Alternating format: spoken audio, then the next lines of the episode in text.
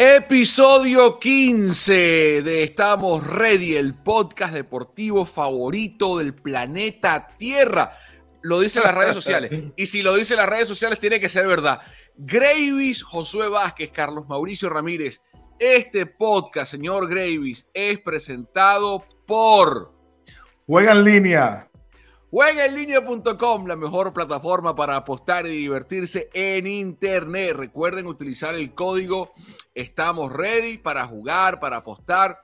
Vayan a la página web de juegaenlinea.com, utiliza el código Estamos Ready que ves aquí en pantalla y los que están en audio, Estamos Ready es el código. Vayan a, estamos, a juegaenlinea.com y ahí consiguen el código Estamos Ready para que tengan eh, premios, descuentos y grandes oportunidades para ganar en juegaenlinea.com. Hoy, hoy tenemos un episodio sensacional como todos ustedes. Antes de entrar en materia, el episodio de Mari Montes, que es el episodio 14, tuvimos un problema con una de las tarjetas de video donde grabamos el episodio. Y la segunda parte de la entrevista se nos borró, por eso el episodio como que se corta abruptamente. ¿Qué es lo que vamos a hacer? Cuando yo regrese a Miami pronto, cuando Gravy se digne a volver a Miami, cuando le provoque al señor Gravy volver a Miami, yo voy a ir a Miami otra vez. Messi me está esperando, Messi me está esperando, acuérdate, y Marimoto también. Ajá, yo, yo, voy a volver a ir a Miami, vamos a grabar más episodios en Miami y vamos a grabar otra vez con Mari Montes para tener la versión completa. Así que eso fue lo que pasó. ¿Cómo estás, Grevi Josué? Yo, bueno, particularmente bien, eh, bastante contento. Verano interesante. Eh, lo del, el Juventus Training Camp en, Lechería fue bastante productivo, casi 180 niños. Eh, los italianos se quedaron anonadados del, talento que hay en Venezuela a nivel futbolístico. Y bueno, contento también porque el invitado de hoy eh, a nivel de baloncesto y, como persona me impactó desde muy chiquito y, me impactó de una manera em, eh, importante mm. y mentor. O sea, fue, un, mentor y, y, una inspiración, pero al revés, fue una inspiración y mentor, porque yo me termino de enamorar del baloncesto después que veo su carrera colegial y, mm. tuvo ofertas a Europa que rechacé porque simplemente él, marcó un camino en mi generación que yo creo que ningún otro jugador ha hecho y obviamente él, jugó la posición que yo jugué también, que, que es base armador, eh, con un tiro mejor que el mío, Posiblemente. Mil, mil veces. No, posiblemente no. Posiblemente no. Mil veces. Se tiró todo Pero yo hice una vaina. Yo hice, yo, hice una vaina, yo hice una vaina también. Yo hice una vaina recha. Yo, yo, yo empoderé el número también. El Eso sí. Eso sí. Eso sí. Damas y caballeros, sin mucho más preámbulo, hoy nos acompañan, estamos... ¡Diego Guevara! ¡Diego Guevara! Está con nosotros acá en Estamos Red. Mira, el impacto que tú has tenido en la vida de muchos venezolanos, pero específicamente en las nuestras, Diego, es enorme y este episodio va a estar bien sabroso porque queremos empoderar tu imagen, queremos difundir tu historia. El propósito de Estamos Ready, te agradecemos la entrevista que nos hayas aceptado, Diego, es esa. No sé si pudiste ver el episodio con Pepito Romero. Gracias a la gente por la cantidad de comentarios para las reproducciones del episodio de Pepito. Eh, historias como la tuya de venezolanos exitosos dentro y fuera de la cancha merecen ser contadas con pasión, con intensidad y tú eres único. Así que bienvenido, señor Diego Guevara. ¿Cómo estás, Dieguito? Hola, Toma Papá, hola Gravy. Mira, agradecido con ustedes por esa, mira, esa introducción espectacular. Eh, muy honrado de, las palabras de Gravy, las tuyas, Toma Papá. Para mí, así como ustedes hablan de inspiración, para mí ustedes son dos ídolos eh, a quienes admiro mucho y, todo ese éxito que ustedes han tenido en sus diferentes carreras. Eh, mira, es admirable y, los aplaudo y siempre deseándole lo mejor. Muy honrado de estar aquí con ustedes. Nacido en Barquisimeto, la mejor ciudad del planeta. después de Medellín, después hablaremos de eso en un rato en el podcast. nacido en Barquisimeto, en, el, estado Lara. en el estado Lara. Eh, hay múltiples ah. academias de baloncesto. A ver, Barquisimeto es conocido como la ciudad musical de Venezuela, pero también es, un, es una cuna. Eh, es un territorio fértil para el deporte. Hace un par de episodios conversábamos con Rafael Dudamel, quien también se crió en Barquisimeto. No nació en Barquisimeto, nació en San Felipe, pero se crió en Barquisimeto. ¿Cómo, cómo se tropezó el básquet en la vida de Diego Guevara en Barquisimeto, en esa familia con dos hermanos y una hermana? Eh, bueno, hermano menor de los tres varones. Eh, y fue, para mí fue el deporte, yo no tenía otra vía eh, en la casa donde crecí, en Bararida, eh, en la vereda 16, justo al frente, te estoy hablando de la ventana de mi casa, abrían la puerta, una cancha de básquet, una cancha múltiple, voleibol, piscina, eh, Instituto Nacional al Menor, el INAM, era un programa que existía cuando yo estaba chamo, y había un parque del INAM en Bararida, el Ramón Osvaldo García. Cerca del zoológico, Diego. Ah, del otro lado de la Avenida Libertador. Tú sabes que Bararida se divide en dos. De un lado están los bloques, que es Bararida Nueva, y del otro lado están las veredas, donde soy yo, que es la eh, Bararida Vieja, donde está la botella. Entonces, para mí fue muy fácil, porque desde bien chamito, desde que tengo uso de razón, era ir a la escuela y apenas terminar la escuela, comer lo más rápido posible para poderte ir a la cancha a, jugar básquet, futbolito, pelotique media, chapita, entraba a jugar ping-pong, ajedrez, todo lo que, lo que había allí. Pero el básquetbol siempre fue lo que más me llamó la atención. ¿Tú no jugaste béisbol? Porque yo, yo, sé que tú también eres muy bueno en béisbol. también hubo, un cruce, hubo un, un, cruce ahí de... ¿De disciplina o no? Yo, yo, yo te tengo un cuento bien interesante con respecto a, al béisbol, Gravis. Eh, eh, bueno, no sé si, si, si entramos. Esto es, claro. libre, ¿no? Le Dale, papá, aquí, claro, quitamos. Como vaya saliendo. Bueno, fíjate, yo, yo, yo de chamo, como te dije, multideporte, yo jugaba de todo. Y yo juego un campeonato nacional mini básquet en el año 88. Yo, yo nací en el 77, tenía 11 años, en mi primer nacional mini básquet, eh, representando el Estado Lara en la ciudad de Valencia, en el Teodoro Gubaira. Mm. Y nosotros eh, quedamos campeón con, con, Lara. Entonces te puedes imaginar, mi primer nacional, mini básquet, quedamos campeón. Este, obviamente las potencias a nivel nacional Distrito Federal, Miranda, Carabobo. Le ganamos a todos esos equipos campeones. Entonces de allí se habló de un centroamericano y del Caribe de la categoría en el cual, eh, ¿sabes? Yo tengo 11 años, fui el más valioso, quedamos campeones, sin duda alguna, yo voy a ir a representar a Venezuela. Y como chamo al fin, a mí se me quedó grabado, eh, eh, tú sabes que los adultos hablan muy a la ligera, pero los chamos te agarran todo. Yo tengo 11 años, a mí me dijeron, por decirte una fecha, Gravy, eh, el 14 de octubre es la concentración de la Selección Nacional de Venezuela, que van a ir al Centroamericano en México. Y yo le dije a mi mamá, mamá, voy a representar a Venezuela, voy a ir a México, para esta fecha tengo que estar listo. Mira, yo puse a mi mamá que trabaja, eh, que mira, si alguien, si alguien le echó bola en, en, el mundo ha sido mi mamá. Claro. Este, y que tenía dos trabajos, viajaba a Margarita a comprar ropa para venderla en Barquisimeto, ¿saben? Esos tiempos que, que se podía hacer eso. Yo puse a mi mamá que me comprara unos zapatos nuevos porque yo no iba a ir a representar a Venezuela con zapatos viejos. ¿Estás loco? Entonces, mira, toma papá, fuimos para el tienda Rex de la 20 con 25. ¿Te acuerdas de eso? Claro, vale, no zapatos grandísimo. Sí, sí, sí. Del centro de Barquisimeto. Bueno, Gravy, mi mamá me compró lo que me podía comprar, ni por el coño eran Nike, ni Tony, ni Adidas. Me compré unos lotos, pero eran unas botas y eran nuevas. Eso era lo único que me importaba. Me quedaban como dos dedos grandes y yo le metía dos medias. Bueno, vamos. Y tú siempre has sido culito, tú siempre has querido jugar, tú siempre has querido jugar desde chiquito. Desde carajito quería tener la, muñequera aquí. yo, bueno, que Jordan, nosotros no habíamos a Jordan. la muñequera de Sánchez, la Eso, eso, eso. Entonces, bueno, eh, bueno, para no hacer el cuento más largo, yo el ese día, yo, mi mamá, yo me voy con un bolso lleno, ojo, ni a mi mamá ni a mí nos han contactado nada para lo que es esta tú asumías que ibas ahí, tú, estabas asumiendo que ibas ahí. Por supuesto. Y había otro chamo eh, de, eh, de, Lara, que era eh, Javier Meléndez, él y yo, y, y, bueno, yo llego al IND en Barquisimeto ese día.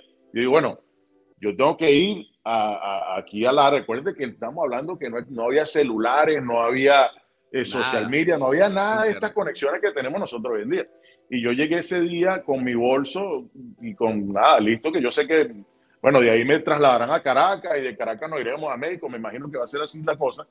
Y cuando yo llego allí, eh, no había nada, no había nada. Entonces me metieron un cuento de que el de que el centroamericano no iba. No, no, no, no, eso no, se canceló aquí yo Z. Para yo luego enterarme de que sí hubo el centroamericano de que no me llevaron, de que hubo una falla, hay varias versiones de lo que pasó. Eh, lo cierto es que yo no fui. Eso fue 88. Yo no jugué baloncesto como por cuatro, ah, te digo, baloncesto organizado en la cancha enfrente de mi casa y con el equipo de Bararida jugaba en todos los torneos de Barquisimeto. Pero cuando me decían selección infantil, preinfantil, no, yo no voy, estás loco, no voy. Y allí todo ese, todos esos años, Gravy, fue donde yo me concentré mucho en el béisbol.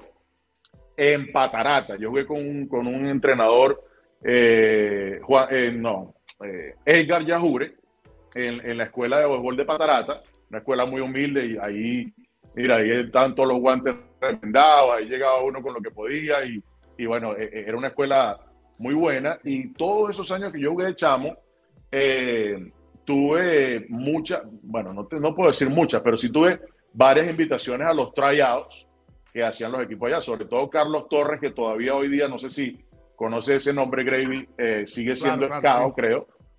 Carlos Torres, a mí, Carlos Torres a mí me iba a buscar hasta la casa, o sea, llegar a tocarme la puerta y, decirle a mi mamá que, mira, el chamo no se quiere presentar, está el Toronto este fin de semana, Chicago este fin de semana, y yo nunca iba. ¿Qué, qué jugabas, Diego? Shortstop. Shortstop. Eh, ¿Cómo? Y además que ya, estoy empezando a ver, yo que conozco la historia de Diego eh, y, la vamos a ir desmenuzando. Ya encontré, porque esa historia, esa historia del, centroamericano y el Caribe no me la sabía, pero ya encontré un punto que voy a traer más adelante en la entrevista, que creo que ese fue la génesis de, algo más adelante. Se llama un teaser, por cierto. Dos más dos son cuatro. Dos más dos son cuatro, totalmente. ¿Cómo te ayudó como basquetbolista profesional el jugar desde niño múltiples deportes? Uf, qué, buena pregunta, Carlos. Eh, y, es algo que yo a cualquier chamo hoy día le digo, juega fútbol, juega basquetbol, juega béisbol, sobre todo los chamos en proceso de desarrollo. Cuando estamos hablando, primero está el proceso de infancia, en el cual lo importante es que te guste. Si tienes 6, 7, 8 años, y, y bueno, tengo un consejo a los papás, a las mamás, si al chamo le gusta o a la chama le gusta, déjalo. Si es bueno, si es malo, si es más o menos, y no tiene importancia. Lo importante es que le guste. Pero cuando ya está en un proceso en el cual eh, ya de adolescencia, de desarrollo personal, yo creo que ahí es importante eh, más especializarse en la rama en la cual está. Pero para mí, el, jugar eh, basquetbol, béisbol, eh, futbolito, ping-pong, natación, eh, me ayudó mucho porque si tú te concentras en un solo deporte, eh, la mecánica de cada deporte tiene cosas este, en las cuales tú de repente dejas a un lado otras. Sin embargo, cuando tú haces múltiples deportes y tú puedes conectar las mecánicas del voleibol, por ejemplo, con el basquetbol, eh, en, por ejemplo, el salto bipodal del, del, voleibol, que se usa muchísimo, lo puedes combinar con el basquetbol, donde se usa más el salto de una sola pierna, tú te conviertes en un jugador más completo, ¿no? Cuando ya hablas de, de habilidades, de skills y de ese tipo de cosas. El, el, el juego de pies de un futbolista, eh, un, un, ejemplo muy, muy, que, lo tenemos nosotros como referencia. Cualquier persona que, que sepa algo del basquetbol sabe de Hakim Olajuwon. Claro, claro. Mucho fútbol que jugó y, y, uno de los mejores juegos de pie de la historia de la NBA. Joel Embiid, por ejemplo, que jugó fútbol también antes de jugar básquet y llegar a Estados Unidos. Yo, creo, yo creo que, yo creo que eh, cuando tú hablas así, Diego, bueno, siempre, siempre me ha gustado hablar de deporte contigo y sentarme contigo, sea baloncesto, bueno, principalmente baloncesto, pero yo creo que todo eso que, que tú has explicado ahorita generó y, y, obviamente soldó lo que, lo que fue tu mentalidad como atleta activo. Porque si algo tuviste tú como jugador activo o como atleta profesional o como atleta amateur o, o student athlete, fue que, que yo creo que tu, tu, tu, ventaja era lo mental. Y a lo mejor esas experiencias siempre, siempre nos construyen, construyen a nosotros carácter. Ese que nos fuiste a los centroamericanos y, y, y tienes toda la razón. Eh, eh, tú hablas con el lenguaje correcto. Los, los, adultos siempre hablan muy a la ligera. Y, y te dicen vaina o tú escuchas vaina que dicen, coño, yo voy. Y, yo particularmente, eh, por ejemplo, yo me identifico tanto contigo que cuando yo jugaba aquí en Venezuela, categorías menores, llegaba un momento que, que, los adultos hablaban tanto que hasta yo me creía el cuento. Y tiendes como que a, a transpapelar la vaina de que, coño, no me puedes marcar, soy el mejor, soy el mejor jugador. Que, entonces, entonces, claro, hasta que tú tienes, pues cuando tú hablas de tu mamá, que obviamente todo, la, todo el mundo la conoce, que, que bueno, esa señora eh, le echó un camión contigo, sí, como lo hizo mi mamá y mi papá también, y, y, y, cambió, y cambió mi vida, porque si, si, es, si esas personas que son cruciales para nosotros no nos hablan claro y, y no nos enseñan de que, pues, eh, ya va, igual tú tienes que echar bola, igual tú tienes que estudiar, igual tú tienes que preparar. Yo, yo creo que eh, tú eres un gran ejemplo de eso y, y eso ayudó mucho a tu carrera mucho, mucho, mucho. Y obviamente vamos a hablar un poco más a, a, a medida que vamos a, con la entrevista, pero es un buen punto para los chamos, pues que ven, que ven el podcast y que, y, que, y que nos están viendo ahorita. Que yo siempre he dicho y siempre lo digo, por ejemplo, hay dos casos que yo, a nivel de baloncesto, siempre he peleado y lo, hasta lo he peleado contigo. Y, y, bueno, las cosas han cambiado ahorita. El, el, el, el, mundo del baloncesto ha cambiado un poco a nivel federativo, a, a nivel gerencial. Y, pero hay una vaina que yo, que yo siempre he visualizado y siempre lo he dicho. ¿Qué será los, los jugadores grandes si Omar Walco eh, fuera un mentor? Omar Walco, que dominó la liga cuando tú jugabas también a su posición. ¿Y qué será si uh -huh. los base armadores que vienen hoy en día en el país, porque tú abriste puertas para mí, fueran mentoreados completamente y tú tuvieras una posición? Si nosotros pudiéramos organizar eso un poco más, y no lo digo de forma despectiva, hay muchos factores, cada quien tiene su vida y hace tiene responsabilidades, claro, pero claro, si, claro. Fuera, si, fueran mentoreados como, con, con, ese lenguaje que tú hablas y con esa experiencia que tú tienes y por todo lo pasado, eh, como jugador activo, los, los, los poingares venezolanos, los uno o dos venezolanos que, que, vienen subiendo. Yo creo que esos son bailes que a veces nosotros no pensamos, pero tú sabes, Diego, que marca mucho impacto.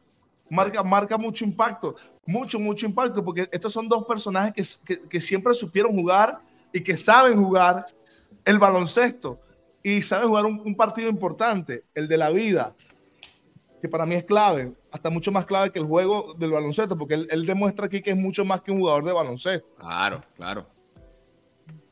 Es, es, un, es, un, excelente punto. Déjame tocar un, un eh, eh, como que darle un poquito más de, de acentuar lo que dice Gravy, toma papá, con respecto claro, a eso, porque fíjate claro. que nosotros estamos hablando de, por ejemplo, para, para citar directamente los nombres que, que, que nombra Gravy, valga la redundancia en, en, en este momento, eh, Omar Walco y mi persona, Omar Walco y Diego Guevara. Omar Walco como un 5, un jugador grande eh, que era muy completo, este, pasaba la bola, tiraba, lanzaba bien de, de 15 pies, de espalda al aro un maestro, este, y un eh, basketball IQ impresionante, uno de los mejores con los que yo jugué. Este, y, bueno, de mi persona, hablando de mi carrera, ya pues, eh, a, yo dejo que ustedes hablen de, mi carrera. Pero yo pienso que una de las cosas que es uh, aún más importante, como dice Gravy, del, del proceso de la vida, porque nosotros creciendo, nosotros no tuvimos la mitad de las herramientas que tienen hoy en día los chamos que están creciendo hoy día o que se están desarrollando o que están comenzando, sea su carrera colegial, sea su carrera universitaria o sea su carrera profesional. Las herramientas hoy, el, el blueprint, cualquier persona tiene acceso a su teléfono y buscarlo. Por ejemplo, yo, yo cuando yo hablo de, los jugadores eh, venezolanos en la NBA, yo digo, porque muchísimo mérito a Cal Herrera, muchísimo mérito a Oscar Torres, muchísimo mérito a Gravis Vázquez. Pero cuando yo hablo de eh, cuál es el blueprint para llegar a, la NBA si eres venezolano, ¿por qué no estudias todo lo que hizo Gravis Vázquez? Porque Gravis Vázquez no se crió en Estados Unidos. Gravis Vázquez se crió en Caracas, eh, jugando allá, entrenando allá, comiendo la misma comida que comemos nosotros, con los mismos struggles que, podemos tener todos, y, y, hizo todo lo que tenía que hacer para llegar donde llegó, ¿no? Entonces, y es el último que lo hizo. El blueprint está, tú lo tienes que seguir. ¿Por qué tenemos tantos jugadores de grandes ligas? Porque el blueprint está. ¿Qué punto? El blueprint está. Mira, mira, eh, eh, eh, la academia de fulano de tal ha sacado 20 grandes ligas. Ah, yo quiero ser grandes ligas. Yo me voy para la academia de fulano de tal, porque me va a decir todo lo que tengo que hacer. No, no, no tengo que decir. La academia de Gravis Vázquez, que me enteré por ti mismo, Gravis, que, que, tenías una academia de gol. La academia de Gravis Vázquez está generando jugadores de grandes ligas, pero si yo tengo 12 años, 13 años, decir, no, yo no voy para esa academia, yo lo voy a hacer solo. ¿Por qué, brother? Tienes el blueprint, síguelo. Entonces, el blueprint en el básquetbol, para nosotros llegar a la NBA no lo tenemos. Tenemos tres personas que lo hicieron. Eh, Cal Herrera con unos dotes físicos fuera de este mundo, que por lo general los venezolanos no tenemos dotes físicos como los de Cal Herrera, igual de Oscar Torres, pero Gravy Vázquez, no, que es lento, no, que es esto, no, que no lanza bien, no, que ahí está, ocho años en la NBA, diez años en la NBA, no, no recuerdo exactamente el, número, líder en asistencias un año, eh, eh, playoff, tiros, tiros en el clutch en playoff que, que no los meten muchos superstars hoy en día. Entonces, eh, esa parte de que se pueda sea Diego, sea Walco, sea quien sea, pero sea alguien que ya vivió, que pueda compartir ciertas, esas, ciertas de esas experiencias que nosotros vivimos, porque hay, hay dos maneras de aprender. Hay una, tú aprendes llevando, llevando tú mismo los coñazos, o tú aprendes de otro que llevó coñazos y tú dices, ah, ok, ya Gravy se llevó esos coñazos y me lo está, me está dando la información. Yo no tengo que llevar ese coñazo, yo tengo que meterme por este lado. Entonces, eso es la parte más importante cuando, en lo que pienso yo, cuando nosotros hablamos de las próximas generaciones que vienen más atrás. Porque yo hice lo que pude con la información que yo tuve. Pero hoy día hay muchísima más información al acceso de cualquiera. Hablando, que un punto lo que dice Diego y, hay que ver cómo formalizar eso. Pero una de las cosas Bien sea, Gravis tiene su academia, Héctor y, Héctor y, eh, Oscar tienen su academia ahí en Miami. Uno de los propósitos justamente de este podcast, Diego, es masificar a través de las plataformas que manejamos eh, Gravis y yo ese tipo de información. Y Gravis dijo algo, empezando el, podcast, que yo lo certifico. Eh, yo no he visto hasta el sol de hoy que me lo busquen una mecánica de lanzamiento mejor que la tuya de ningún jugador de básquet venezolano. Ni Car, ni Oscar, ni Gravis, ni Pepito, ni Víctor David. Yo no he visto mejor mecánica de tiro, sobre todo perimetral, que la de Diego Guevara. Yo estaba en bachillerato en Valencia. Diego ya jugaba con Trotamundos. Yo estaba en bachillerato en Valencia en un colegio que se llama Juan 23. Trotamundos fue gracias a mi coach, eh, el coach Colmenares, a dar una clínica en mi colegio. Y Diego fue uno de los jugadores que fue a mi colegio a dar esa clínica. Y nos quedamos, al fin, o sea, fue un drill completo como de tres horas de todos los drills que te puedes imaginar. Yo jugaba básquet en el, liceo. Y lo último que hizo Diego fue tirar triples Gravy de media cancha. O sea, fue como una exhibición. Tan, tan, uno, dos, tres. O sea, el colegio se paró y bajaron todos a ver a Diego meter uno, dos, siete. O sea, así como la gente ahorita lo hace con Stephen Curry aquí en, San Francisco, al lado de mi casa. Lo hacían en Valencia para ver a Diego. ¿Cómo se aprende? ¿Cómo aprendiste la mecánica de lanzamiento? Y si un chamo o chama nos está viendo y quiere mejorar su mecánica de lanzamiento, ¿cómo lo hace? Que lo diga el mejor de la historia de mi país. Mira, pero primero aclara de que seguramente yo, tú estabas en qué, en qué grado estabas tú? Cuarto año, cuarto año. Tú, tú estabas en, en, cuarto año, pero aclara que yo tenía apenas unos 20, 21 años, o sea, no, no, no te quiera venir, no, no te quiera venir no, a no, no, no, pero, no, pero no, es que tú, tú eres 77, yo soy 83, tú me llevas a mí 6 años. No, no, no, okay. pero, pero, es que es verdad. Porque, no, no, no, porque la vaina sonó como que, como que yo era un como que se estaba en sexto grado. tercer grado. Sí, no, vale, ¿sí no? Estaba, no, no, no, claro, perdón, es verdad, yo estaba en cuarto año. Vale, estaba en cuarto loco, vale, año, año, año 98. un viejo, chico. Vale, pero, está bien, pero es verdad, es un buen punto. Pero, de, de, dónde, ¿de dónde viene esa mecánica de tiro para los viejitos? Mira, a, a, yo tengo que darle un shout out a, a Efraín el Papi Hernández. Ese nombre no lo conoce mucha gente en, en el, en, el, en el, baloncesto, incluso en el mismo estado Lara. Porque yo de chamo, cuando yo eh, retomé, recuerda lo que te conté del centroamericano minibásquet, yo no representé, yo no representé a Lara en campeonatos preinfantil e infantil. Yo, yo representé a Lara de nuevo en campeonato junior. Porque en realidad el papi eh, es el nombre, el, sobrenombre, el apodo de él por cariño, así lo conoce todo el mundo en Caudare. El papi fue quien me, él me siguió empujando de que, de que el basquetbol, mira, el basquetbol es lo tuyo. Tú tienes que seguir, tú tienes que representar a tú tienes que volver, tú tienes, olvídate, sácate esos rencores, sácate eso, eso, lo que tienes por dentro que e, es la vía. Entonces, eh, pero la respuesta específica a tu pregunta es, eh, fue con él. El tema de, ¿sabes? Mantener el codo en 90 grados, la palma de la mano nunca debe tocar la pelota, drills de, de, de, aquí a aquí con el aro. O sea, cuando, cuando tú logras desarrollar, y, y, y de nuevo, eh, tan fácil hoy día que puede ver cómo entrena Stephen Curry, por ejemplo. Stephen Curry no, no empezó a entrenar lanzando de media cancha y luego vino cerca al aro. Tú empiezas bien, lo más cerca del aro en perfeccionar tu forma, es un follow through, siempre tienes que ir completo, donde migras, todo eso. Yo trabajé muchísimo con, con el papi y eh, luego más adelante, ya cuando, eh, sí, yo creo que, que en juvenil, eh, tuve la oportunidad de,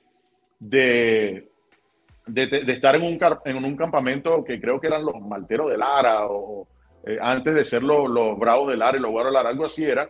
Y eh, tuve la oportunidad de compartir con Bruno de Adesio que Bruno Adesio también, a mi conocer, yo nunca lo vi jugando, también tenía un tiro que decían que era una forma perfecta. Y él también me ayudó a seguir este, dándole énfasis a esos drills para, para, para mejorar el tiro. Entonces la mecánica, eh, la mecánica la aprendí del papi, la, la, digamos, la terminé perfeccionando con Bruno, pero el ser buen lanzador sin duda alguna fue repetición.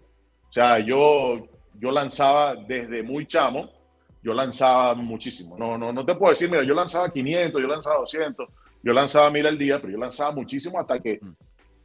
me duele el hombro. Diego, Diego habla, habla un poquito porque tengo dos puntos. El primer punto, eh, ¿qué tanto influye lo mental? Yo siento que tú metías tiros antes de lanzarlo. O sea, sí, esto que explicaste es meritorio, pero no nos caigamos a paja. Tú metías esa vaina, tú metías la ola de afuera porque, porque en tu mente no había un mejor lanzador que tú. Y, y mucha gente o muchos jóvenes eh, tienden a, a, a, tener ese pensamiento, pero no, no, tienen un filtro. O sea, tú, tú, tú tuviste siempre ese filtro de que ah, la, la bola me la tienes que dar a mí.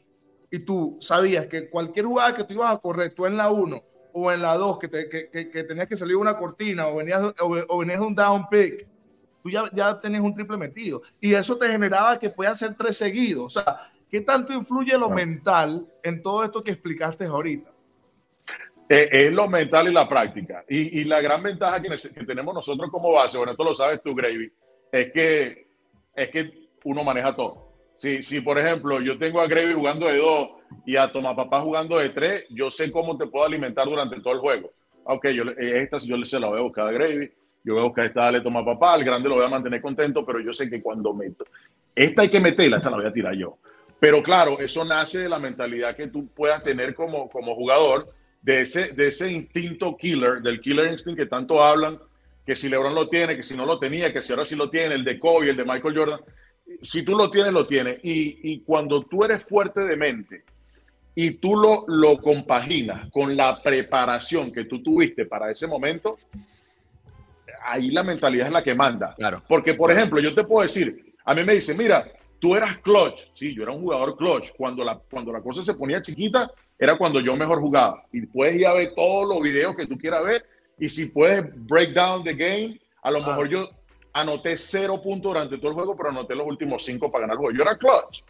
Pero yo te digo, tú tenías nervios de acero, tú nunca te cagabas, tú nunca. Sí me cagué, sí tenía, sí tenía nervios.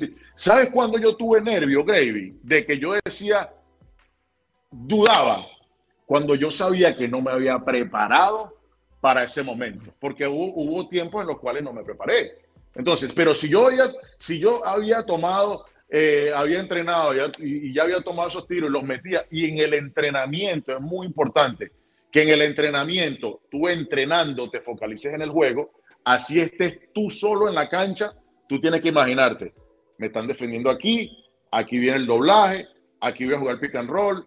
En el entrenamiento, el poder mental te lleva a ese cuando el juego está empatado y quedan tres segundos y tú metiste el triple o tú metiste el five vale o tú metiste los dos tiros libres ganar, todo eso lo hiciste por la fortaleza mental y por todo el tiempo de preparación que tuviste antes. Mira, que, que voy, con mi otro punto. Qué, maravilla. otro punto que, es importante. Ya va, Carlos. Dale, dale, Carlos, dale, dale, dale, dale. Dame, dame, punto. Voy con mi otro punto.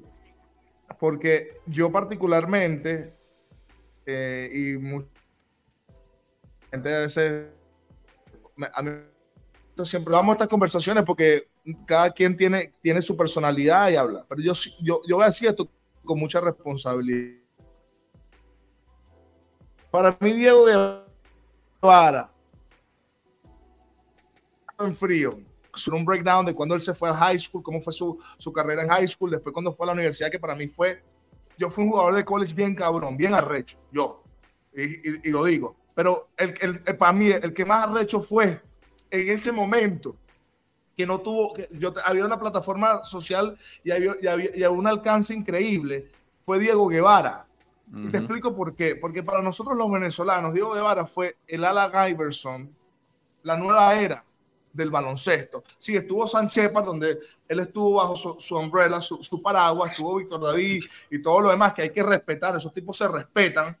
Pero yo, yo, yo, yo, con los conocimientos de baloncesto que tengo, y, hay que hablar del lenguaje que estamos hablando ahorita, él marcó una nueva era y eso lo hizo Iverson en la NBA. La gente, yo me acuerdo, Carajito, cuando él estaba jugando, entrenando con la selección de Venezuela. Diego, Diego siempre ha sido culito, Diego siempre tiene las mejores medias, tiene, tiene, tiene los mejores zapatos, el tipo se pone... Yo nunca fue así, pero el tipo tenía el flow. Tú sabes que el tipo tenía el flow. Sí, sí, sí. Se cambiaba, weón, delante de todo el mundo, da, da, da, se cambiaba y uno decía, mierda, ojalá deje las medias. Bueno, tú sabes que Tú sabes que Diego dejó unas medias todas sudadas, weón. Después de una práctica con la selección de Venezuela, yo, yo carajito ah. viendo la práctica en las gradas. Por eso digo este comentario. Yo, yo me robé esas medias, weón. Sabrá Dios él, A él no le importó dejar esa mierda ahí tirada. Pero para mí, o sea, lo digo yo, lo digo yo que, que, que, que coño, yo fanático, yo, tú te pones a hablar y a veces yo coño, no, que papi, ya va, tienes que ver mis números. Pero cuando a mí me dicen que el mejor piloto es Diego Guevara, eh, yo siento, sea, dentro de mí un aire como que qué arrecho. Sí, es que el tipo cambió no solo el juego, el tipo cambió el flow del juego, el, cómo te vestías, el, el, cómo caminabas, eh, eh, el, el, bello del equipo, porque el, tipo no es feo. O sea, era, era, era una era ah, en bueno. el país. Ah, bueno. O sea, era maricoteo. Ah, bueno. Pero, era otra. No, escucha, yo nunca he dicho esto y, y, yo me la paso jugando básquet aquí, bueno, no jugando, yendo para los partidos aquí sub eh, Master 40, y estos ocho llegan, tú sabes, no, llegan, llegan como que sí. A mí me da risa, porque de verdad hay maneras de impactar el juego. Y hoy en día, tu flow, como te vista, y esa vaina que hoy en día nos vemos, hoy la NBA es demasiado Mira. fashion. Y Diego claro. estaba en ese momento, Diego en ese momento, él, él, a lo mejor no lo sabía, o sí lo sabía, sino que él estaba claro haciendo. Que sabía, él. vale. Claro que sabía, mira, claro que sabía. Puso un, claro que sabía. marcó un impacto de esa manera. O sea, era nuestro Iverson. Nuestro Iverson mira. de que el tipo, de que el tipo, los carajitos queríamos ser como él. Y, y ya vamos a llegar a ese punto que trae Graves, que es muy importante, de, de cómo pasó eso. Pero hablaste del centroamericano, Diego. Eh, ¿Cómo llegaste de Barquisimeto, de Bararida, a Nueva York, a Redemption Academy? ¡Wow! Ahora sí, ahora sí me está llevando a, a, a tiempo, bueno, inolvidable, obviamente. Uh, pero déjame, déjame comentar algo con respecto a lo que, a lo que dice Gravy. Eh, yo, yo, creo que es un buen punto de comparación. El, el, obviamente no me considero Iverson, pero, pero el, el, punto de comparación es válido sobre todo para, para la nueva generación en Venezuela. Fíjate sí. que cuando yo, fíjate que cuando yo estaba creciendo, cuando yo estaba viendo basquetbol, eh, ¿sabes? Los lo, lo, cuatro campeonatos seguidos de Trotamundo, los varios campeonatos de Marino, Anthony Mason, el otro. Sí, vete un poquito atrás, toma papá, sobre todo, yo sé que tú eres muy historiador eh, y, y también, pero yo creo que nadie es más historiador que tú, toma papá. Vete atrás, digamos, del año 95 hacia atrás uh -huh. y ve todos los rosters de la Liga Especial. Liga Especial, uh -huh. Liga Profesional. Uh -huh. Papi, no había un piloto titular que fuera venezolano. Uh -huh. No había, porque Caco Solórzano Caco, no, era titular en, no, era, no, era titular en Pantera de Miranda. Exacto. Ok, entonces, cuando, cuando, yo, entro a la, cuando yo entro a la liga y, y yo digo, una de mis metas es yo ser titular de mi equipo, obviamente, y más allá, yo ser el mejor de la liga, esa es mi meta. Que lo fui o no lo fui, pues eso queda el debate. Pero de nuevo, ese es el poder de la mentalidad, como habla Gravy. Pero si tú te ves luego de que yo comienzo a jugar la liga y, y te vas desde, yo comencé en el 95 hasta lo que es hoy en día, ahorita, eh, bueno, yo hace, de, verdad, yo desde que me retiré como activo en el 2016, hasta hoy yo no he sabido nada de, de la liga profesional, le cambiaron el nombre, etcétera. Eh, sé que quedó campeón recientemente Gladiador, pero no, no he visto el juego, yo no te puedo hablar con base de hoy en día. Pero si tú te vas a mi carrera, el 95 al 2016, la mayoría de los equipos tenían un piloto regular venezolano. Entonces, cuando a mí me preguntan, ¿qué tú crees que es eh, tu legado dejado? Para mí, mi legado es darle la credibilidad a jugadores de mi posición venezolano de que ellos podían ser lo mejor en, en su país, sin importar si venía el gringo, si venía el, el, europeo, quien viniera. Y, y, uno de los, de los uh, de, yo creo que fue una de las cosas que mayor satisfacción a mí me dio durante toda mi carrera, fue, eh, yo creo que fue en ese momento que dice Gravy de las medias, obviamente lo de las medias yo no lo sabía, fue eh, estando en la selección nacional, venía eh, la selección nacional juvenil, que yo creo que tú estuviste eh, en esa, Gravy, pero como que ya te habías, estado, eh, te habías ido a Estados Unidos, la de Zancudo, Marriaga. Sí, sí, sí, yo jugué con. Yo en su último en su última etapa si, si, eh, la OSA me met, bueno me gané mi puesto y, y, y, me dio el chance. Bueno fíjate una de las una de las cosas de mayor satisfacción para mí toma papá en mi carrera fue que a esos chamos de esa selección en un programa de básquet report con Aldrin Adrianza le preguntaron a todos los chamos por individual no no que en grupo a todos los chamos por individual les hacían una entrevista bueno no yo soy yo soy de Caracas, yo soy de Caña de Azúcar, yo soy de ta, ta, ta, ¿quién es tu jugador favorito? Y yo uh -huh. creo que 11 de los 12 dijeron Diego Guevara. Hey, yo, creo que eso ha sido una de las mayores. Ojo, como dice Gravy, hay, hay Víctor David Díaz, Cal Herrera, Oscar Torres, Pepito, todo. Eh, que, que mis propios, digamos, la, la, generación que viene a relevarme a mí, me vea de esa manera, sin duda alguna que para mí fue, para mí fue una, hay que picarte, una satisfacción. Hay que picarte torta. Hay que picarte torta. Eso, eso, eso, una panadería completa. No, no, es que hay que hacerlo porque estos carajitos hoy en día no saben qué es lo que es, papi. Ellos tienen que saber la historia y entender la historia. Él, dice esa vaina y yo digo, ¿por qué yo soy el número 21? Yo siempre lo he dicho públicamente. Y, y estoy arrecho con Antoine porque él quiere ser el día porque juega fútbol. Un coño de la madre nada. Messi, papi, el, Messi. El, 21. Eso ya va. Vamos a ese punto porque él nos explique lo, lo, lo, que fue su proceso de high school y todo eso. Sí, sí, ahí voy. estos jugadores jóvenes, estos jugadores jóvenes no quieren estudiar el juego y no quieren estudiar el juego venezolano baloncesto venezolano. Hermano, tú que me estás escuchando, jovencito, yo que estoy reclutando jugadores, los estoy firmando hoy en día en Europa, ha sido un temita llevarlos a Estados Unidos por, el tema de la visa y todo lo demás. Se están buscando otras plataformas. Eh, por favor, él acaba de mencionar, desde el, el jugó profesional desde el 95. Y no, ojo, si quieres de verdad llegar más lejos, vete a cuando él, se fue a Estados Unidos a cuando él jugó college, pues, para no ponértelo tan difícil. Y empieza a evaluar la carrera de Diego Guevara, y lo que fue Diego, en, en, en, en, una época de piedra que no existía el teléfono, el iPhone, eh, esto que estamos haciendo hoy en día nosotros, este programa que ahora nos ve oh. todo el mundo. Nada. Y mira lo que él hizo y reitera mi punto, porque la gente, una gente me quiere, otra gente me odia rightfully so. Es normal, es normal, es normal. El tipo, el tipo, y, lo dijo claro, el tipo no, no, jugó como, no juega como Iverson, pero yo, yo comparo de que lo que él impactó el baloncesto, tú, tú vas para Estados Unidos y le preguntas a Kevin Durant, eh, pana mío, le preguntas, Kevin, ¿quién impactó tu, tu, tu, vida de baloncesto? Alan Iverson. ¿Por qué? Coño, porque creció como tú, porque el tipo, el tipo tenía el flow. Para mí, el único, el único, y, y lo digo con, con, con, con responsabilidad que pudo dar un impacto distinto y que marcó un legado distinto a una generación como la mía, como la de Sancudo, como la de Margarito, porque de los 15 jugadores que estábamos en esa preselección, los 15 íbamos a decir Diego Guevara, fue él, eso habla y eso no se dice repetitivamente, porque, y eso, ese es el tema cultural venezolano, eso no se repite con nosotros porque, eh, y los carajitos tienen que saber, la, próxima generación tiene que saber, ah, no quieren ser como Gravy Vázquez, coño, tienes opciones. Nada más y nada menos Diego Guevara, chale bola El que le abrió las puertas a Gravy Vázquez. Y hablando de opciones, hablando de opciones, vamos a hablar de eso justamente, porque tú hablabas, eh, Diego, del, blueprint y, y, cómo seguir el blueprint. Ustedes dos, ustedes dos, por eso los pongo juntos ahorita arriba en la pantalla, siguieron un blueprint similar, el de ir de Venezuela a Estados Unidos a estudiar una etapa en high school corta y luego ir a la universidad. Te voy a pedir que nos expliques brevemente cómo llegaste de Bararida a Redemption Academy. Sí. No te metas para lo hondo con lo que hiciste porque te voy a quiero dar un dato histórico para que la gente entienda, los chamos sobre todo, entiendan lo arrecho que era Diego Guevara en una cancha de básquet. ¿Cómo llegaste a Redemption Academy a Nueva York? Eh, a eh, Nueva eh, York.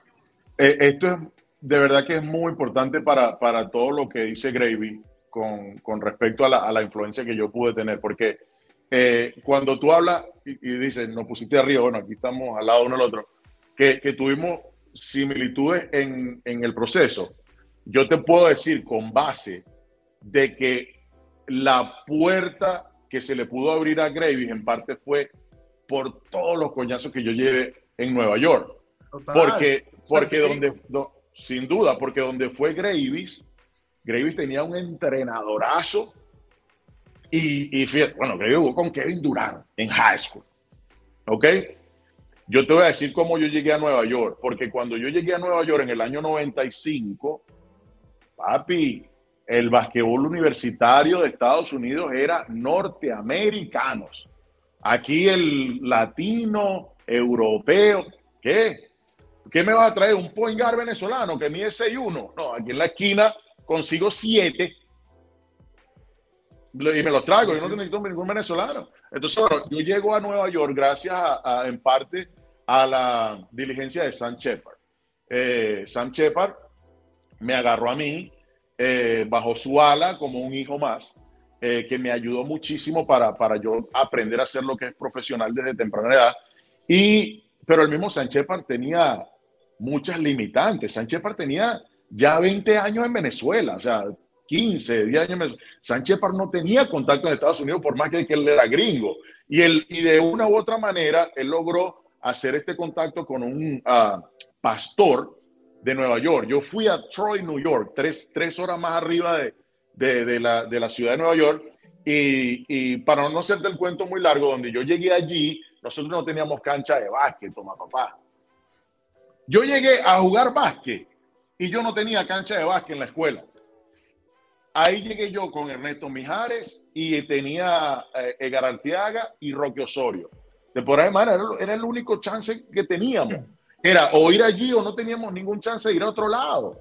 Entonces, este, nosotros los lunes teníamos práctica. Y cuando te hablo, los lunes teníamos práctica, los lunes caimaneábamos. Y dentro del edificio donde vivíamos había un tablero y como en este cuarto que estoy aquí, teníamos un espacio para jugar dos para dos. Allí llegué yo a Estados Unidos, eso no lo sabe nadie. Ahorita te estoy dando esa primicia aquí en, en Estamos Ready. Todo el mundo piensa que Diego llegó a Nueva York y tenía el mejor entrenador y lo prepararon. No, papi, no.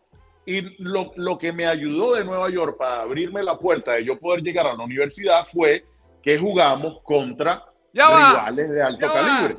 Ya va, no te me adelantes. Te dije que no te adelantes, te lo dije. Espérate, espérate. Porque aquí te vamos a picar torta como es. Aquí te vamos a. la gente tiene que saber lo arrecho que es Diego Guevara. Lo arrecho que fue. Que inclusive tú me dijiste una vez en una entrevista que en ese high school del carajo, con, con, el, con el perdón, tenían que ser manualidades.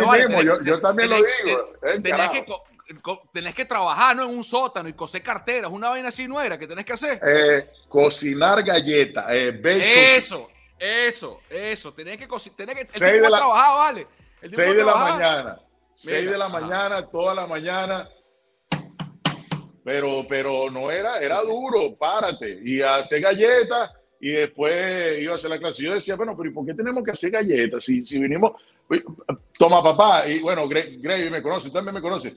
Yo, a mí, tú no me puedes decir, haz esto y hazlo, tienes que decirme el por qué. Yo, yo, yo, yo, he sido rebelde toda mi vida. Tú no me puedes decir, dale y cierra los ojos. No, tienes que decirme por qué. Estaba, bueno. yo, ¿por, por, qué tengo que hacer galletas? Si yo vine a jugar, que voy a estudiar. Y cuando jugábamos en contra de otros chamos, yo siempre buscaba, cuando, eh, y ahí mismo en Nueva York, que jugamos cuando yo, bueno, déjame ver, coño, me, coño, aquel tiene pinta latino, se habla español. Y le caía yo a un dominicano. Mira, papá, coño, mire, ¿qué haces tú por la escuela? Porque me dijeron que yo tengo que trabajar para, como que para pagarme los estudios, pues. ¿Qué hago yo por la escuela? No, nada, yo para las clases entreno y ya. Y después le preguntaba, me veía otro, había un puertorriqueño, le preguntaba lo mismo, me decía lo mismo, y decía, oye, entonces fui, ya aquí, yo no voy a hacer más galletas, si quieren me mandan para mi casa. Claro, ya eso fue después que había jugado, había metido treinta y pico contra la... ¡Eh, ya va, ya va, ya va, ya va, para allá voy, oye, espérate. espérate uh, Duro, duro, papi. Duro, tú, Diego, Diego Guevara Jr., cuéntalo, cuéntalo, cuéntalo, que yo también quiero saber. Espera. yo, yo presumo, porque esto no lo hemos hablado, yo una vez entrevisté a Gravis, eh, él ni sabía esta vaina, Gravis. Gravis ganó, fue jugador de la, en la ACC, en la conferencia de la ACC con Maryland, y ganó el premio como jugador del año de la ACC, un premio que han ganado jugadores, bueno, de Michael Jordan para abajo, en mira, esa conferencia, que, es la, eh, conferencia más arrecha. Toma, papá, ese premio en Venezuela, la gente no tiene ni la más mínima idea de lo que significa. Eso es la triple corona de Miguel Cabrera. Eso está ahí con la triple corona de Miguel Cabrera, para que sepan. Es, exactamente. Pero en ese pedazo de high school el que fue Diego en Nueva York, porque la gente lee Redemption Academy, aparte se llama Redemption Academy. Redemption, Academy en Nueva York. Pero suena, pero suena, criminal, suena como que si Claro, es lo que, es lo que estoy diciendo. La gente, la gente leerá, coño, vale, claro, Diego fue eh, seguramente un tipo en Nueva York vino, lo escauteó y se lo llevó para esta vaina que seguro tenía siete canchas. No, papá, el tipo hacía galletas en la mañana, una cancha peorra y entrarán unas a la semana. En esas condiciones en esas condiciones, Diego Guevara fue a jugar en el Las Vegas All Star Classic. Wow.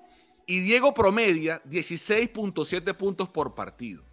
Y en la final, en la final del torneo, en los finals del torneo nacional, donde van los high school más arrechos del país, en Estados Unidos, Diego juega contra un carajo que se llama Mike Bibby.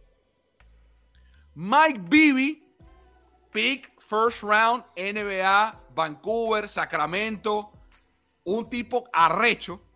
Bueno, Diego Guevara le mete ocho triples, ocho, no uno, no dos, no, ocho triples, le mete 32 en el torneo a él que lo estaba marcando. O sea, un venezolano de Bararida fue a Nueva York a un piazo de high school y en el All-Star Challenge en Las Vegas, ante uno de los pointers más arrechos del país, lo cocinó, chico. Se lo comió crudo, le metió 32 en la cara con 8 triples en la cara. Me voy. Me voy. Me voy. Ey, tú sabes, y tú sabes, tú sabes, Suelta, suéltale el micrófono. Mike drop. Me voy.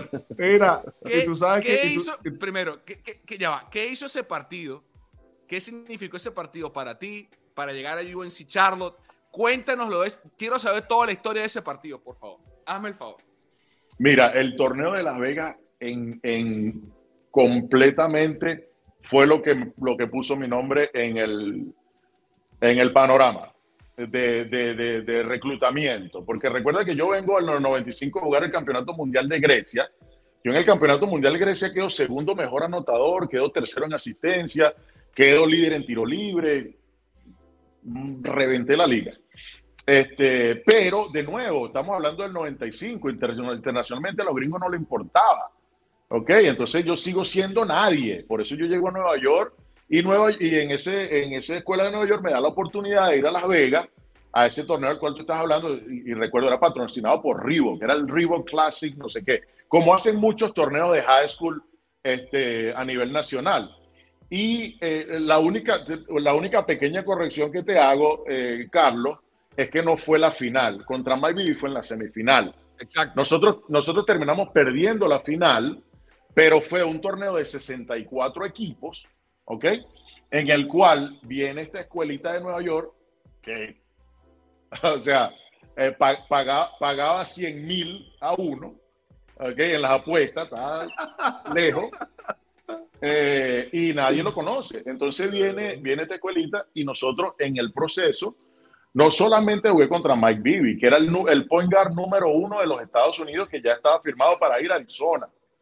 Eh, juego también contra Baron Davis, que era el point guard número uno junior. Él todavía le quedaba un año más de high school eh, y ya estaba firmado para ir a UCLA.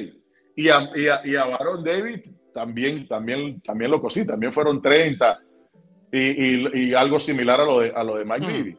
Mm. Entonces, cuando, cuando pasa todo eso, luego nosotros terminamos perdiendo en la final. Eh, era un point guard también rankeado, pero él, no llegó a NBA, no, no, recuerdo el nombre, Agustín creo que era, no, no recuerdo bien el nombre, de un equipo de California. Pero cuando te estoy hablando, nosotros jugamos creo que fue seis partidos. Los seis partidos que jugamos, eh, Gravy, era como jugar contra Oak Hill, como jugar contra ING, ¿sabes? Eran todos los equipos más rankeados y decían, bueno, ahí viene lo de Nueva York, le va a dar una collaza y nosotros gana, gana, gana, gana. En ese torneo, eh, eh, toma papá, además de lo que yo hice contra Baron Davis y contra Mike Bibby, hubo un juego que, bueno, ya yo te dije las condiciones que era mi escuela, igual el entrenador no tenía mucho conocimiento. Eh, ah, hubo un juego que creo que no fue, no fue ninguno de esos dos en particular, fue uno que estábamos ganando, sacamos una buena ventaja y nos empezaron a presionar pero una presión, un 2-2-1, y el coach no hacíamos nada y perdíamos pelota y perdíamos pelota. Eh, fue algo que eh, hasta el día de hoy mi coach, quien fue mi coach de la universidad, me dice, me impresionó tanto eso, que un carajito de 18 años hiciera eso. Porque cuando hubo un timeout y cuando fuimos al timeout, yo llegué al timeout echando humo arrechísimo por las pérdidas de pelota y estábamos arriba 20 y nos pusieron juego por 3, que yo le quité la tabla al entrenador. Yo le quité la tabla al entrenador, le dije, tú te vas para aquí, saca tú, me la das aquí, corre por el medio, pam, pam, pam, pam. Regresamos, sacamos 20 otra vez. Eso, eso fue otra cosa que pasó. Luego de ese torneo, mira, eh, obviamente ahí, ahí me faltó guía, porque yo tuve, yo tuve eh, en, eh, ahí el proceso de reclutamiento mío cambió por completo. Yo tuve llamadas y, cartas de ofertas de USC, Southern California, UCLA, UNLV, Kentucky. A mí me llamó, a mí me, a mí me llamó, A mí me llamó Toby Smith, que era el head coach de Kentucky. Salón de la fama. Ah. Y yo, college. Eh, mira, y en mi mente me voy atrás el mismo, el, lo mismo de lo del centroamericano minibásquet. Yo me voy para el coño. Yo no, no quiero tener esta vaina. Que, que no, no sabía, papi, no sabía lo que significaba lo que yo estaba haciendo, lo que yo estaba viviendo. Yo no tenía la más mínima idea de lo que significaba.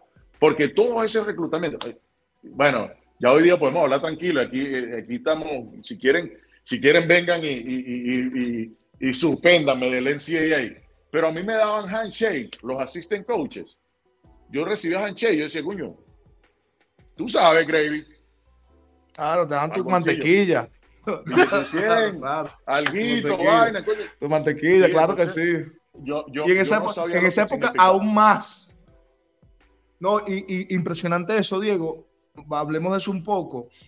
Porque, coño, yo, por lo menos, esa historia, yo, yo, sé mucho de ti y obviamente he, indagado, hemos tenido una relación eh, eh, íntima, personal de, de, amigos, de, de mentoría, de, idolatría ah, hacia, ¿sabes? ambos. Pero, ¿qué ha hecho que te recluta USC, donde va el hijo de LeBron James hoy? Oh, donde, fue de Mar donde, donde, donde fue de Matt DeRozan, fue compañero de mío de equipo en, en Toronto. Kentucky University, wow. Estás hablando de que Anthony Davis, John Wall, una cantidad de jugadores de alto calibre. Y lo que tú hiciste en esa época, tú dijiste a lo que a mí me, me, me, o sea, me, me reconozco y, estoy agradecido, tengo mucha gratitud, porque ese proceso que tú pasaste, yo lo pasé no ese calibre, porque tú, tú, tú, tú adquiriste e, esa coñaza tú para, para el resto de la generación, porque para mí fue difícil tomar mi decisión. ¿Te acuerdas cuando yo te llamo y te digo, me está yo ya no los nombro ahorita porque, porque bueno, no, no vamos a hacer controversial, estamos a tener una, una conversación muy bonita, pero yo el último que llamo, llamé a Daniel y después llamo a Diego por, por el estima. Le digo, coño, Diego, me está reclutando Maryland, pero me está diciendo que soy muy lento, que, que coño, ACC van los hogares más arrechos, los, los más, los más matones de, la nación. Y Diego me dice, tú eres marico, es que tú no te consideras que eres bueno. Tú tienes que jugar ahí, eso es una buena oportunidad para ti. ¿Sabes? Él influyó en mi decisión. Y, pero por eso que él dice, yo lo tuve de él pero no lo tuvo de, de otro Diego Guevara en ese momento. Me explico, que alguien le, mm, le, dijera, le diera ese empujón, porque cuando él me dice a mí, yo estaba, me acuerdo clarito, yo estaba en, en el parking lot del high school y le digo, brother, ya me, ya me dieron la carta de intención, pero la gente me tiene un poquito confundido porque, ¿cómo vas a ir para la ICC? Eres muy lento, él lo mencionó, eres muy lento, defender va a ser difícil. me dice, tú eres marico, no, papi, ese es el nivel más alto de ICC tienes que ir allí y tienes que embraguetarte y tienes que trabajar. Claro, yo lo digo un poco más informal. Él con su lenguaje, que él habla muy bien, me dice, porque para mí uno de los deportistas, la gente dice, coño, Gravy Vázquez, muy educado. Él influyó hasta en eso, en lo académico. es un tipo preparado. Es un tipo que, que, que, que, por eso digo, que, es muy completo y marcó ese impacto en, lo que, en, lo, en, lo, en el que siguió ese blueprint que fue Gravy Vázquez, el de él. ¿Me entiendes? Y, y él me apoya en ese momento y, varias personas que jugaban la liga profesional, porque yo siempre lo voy a decir, esa liga profesional en la que nos criamos nosotros y los que están ahorita matando la liga profesional, la Superliga ahorita, no fue nunca mejor que la que jugó él eh, eh, eh, en esos años de, profesional. En esa era, era, era, era otro nivel. Yo creo que queremos regresar a esa generación. No estoy diciendo que los jugadores hoy en día claro, tengan un, no, a lo mejor hay, jugadores hoy en día un poco mejor que los jugadores de esa época, pero el nivel de, competitividad, de competitividad era otro. Pero al punto, impresionante, que hay que recalcar, porque yo sé que hay muchos jovencitos que van a ver esto, hay que recalcar lo que él influyó en mí para tomar una decisión que cambió mi vida y le cambió la vida a mi familia, donde hubo millones de dólares envueltos. Porque si yo no hubiese tomado esa decisión gracias a una influencia, a lo mejor yo tuviese que jugar basquetbol FIBA y hay que hablarlo así de claro. Así de mucho transformas una, así de mucho transformas una vida. Diego Guevara y yo, y yo estoy sumamente agradecido eh, porque yo sé lo que él impactó en mí y yo quiero que esa, esta generación escuche eso porque a ellos no les gusta llamar. A ellos no les gusta. Y, yo me acuerdo que Diego invitó a todo el mundo a su casa. Yo estaba celoso a veces porque los invitó a todos. a todos, todos. Zancudo, Kevin Palacio, el otro, el otro, el otro, el otro. Todos iban a su casa a comer o a pasar un diciembre o a una vaina. Ah. Y yo dentro de mí, qué bola que yo no he ido para su casa. Entonces, claro, eh, eh, eh, esa, esa, esa, esa, rechera natural de que, coño, quiero estar con el tipo. Después tuvimos una, después hicimos hasta una preparación junta, nos caímos a coñazo aquí en Venezuela por, por creencias nuestras y hasta hemos, hemos, hemos diferido en cosas, pero no, no, no, no, hay, no, no, se va a quebrantar el hecho de esa llamada y de toda esta trayectoria que hemos, hemos, hemos, hemos hablado aquí en, en el programa, en el podcast, en Estamos Ready, a lo que influyó. Estoy hablando de millones de dólares. Es arrecho hacer un millón de dólares. Gravy, y eso, es una llamada. Mira, Gravy, esa, e, esa llamada, yo la recuerdo perfectamente porque yo estaba jugando en Delfines de Miranda y yo estaba en el centro comercial del recreo cuando tú me llamaste desde Estados Unidos. Este, eh, y recuerdo, Pablito y Daniel se acercaron a mí. Yo creo que a lo mejor por cuestión tuya de respeto que... Yo, eh, yo los llamé a ellos primero, yo llamé a Daniel Pablito primero, pero yo quería, yo quería escucharte a ti, porque tú, tenías una, tú tienes buena relación con ellos, ¿me entiendes? Sí, e, ellos me dijeron, Gravy quiere hablar contigo. Tú, pues, coño, claro, dile que me llame, obviamente. Y fíjate, eso va, esa llamada, y, y, y de nuevo, ahí es donde está lo que yo, cuando tú ponías el punto de Omar Gualco al principio ese es el perfecto ejemplo, porque ese es el vivo ejemplo de ponme donde hay que yo hago lo demás. Ese fue tu caso. Ponme donde hay. ¿Dónde hay en Maryland? En Maryland es donde hay. No en USC Charlotte. En Maryland es donde hay. Vete para Maryland, ¿para dónde vas ahí, brother? Si ahí es donde va a estar. Porque yo, eh, volviéndome a mi propia carrera, yo sé los errores que yo cometí y, inconscientemente. Porque yo estando en USC Charlotte, yo todavía tuve la oportunidad de ir a Georgia Tech y yo no fui.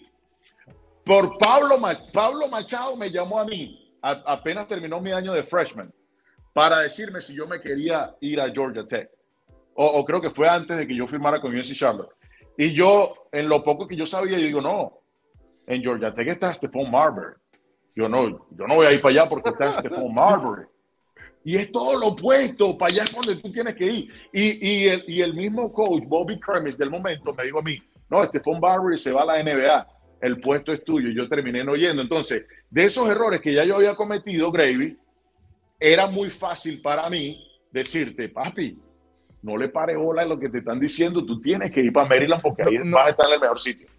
Mira, y, obviamente tenemos que hablar un poquito de lo que fue tu carrera universitaria, pero este punto, Diego, que nunca lo hemos hablado en público, tú y yo, y a lo mejor lo hemos tocado puntual cuando hemos estado juntos, eh, eh, coño, eh, es, lo que sigue faltando en el básquet. hay otras cosas que faltan todavía que, que, tú, que tú muy bien sabes, pero este punto de que tú sepas de que tienes a alguien que, que independientemente de te va a apoyar y te va a dar un consejo que te cambie la vida, porque eso, ese consejo a mí me cambió la vida a mí me impactó esa llamada, porque yo, eh, sí, yo amo a Daniel Domínguez, es mi primo, lo amo, amo, amo a Pablito, tal, lo quiero que jode, se crió conmigo, pero que te lo diga un tipo que ya lo ha hecho, claro. le, da, le da un sello de credibilidad a las cosas y a veces tu mayor riqueza o, o, o, o tu mejor cuenta de banco es tu credibilidad.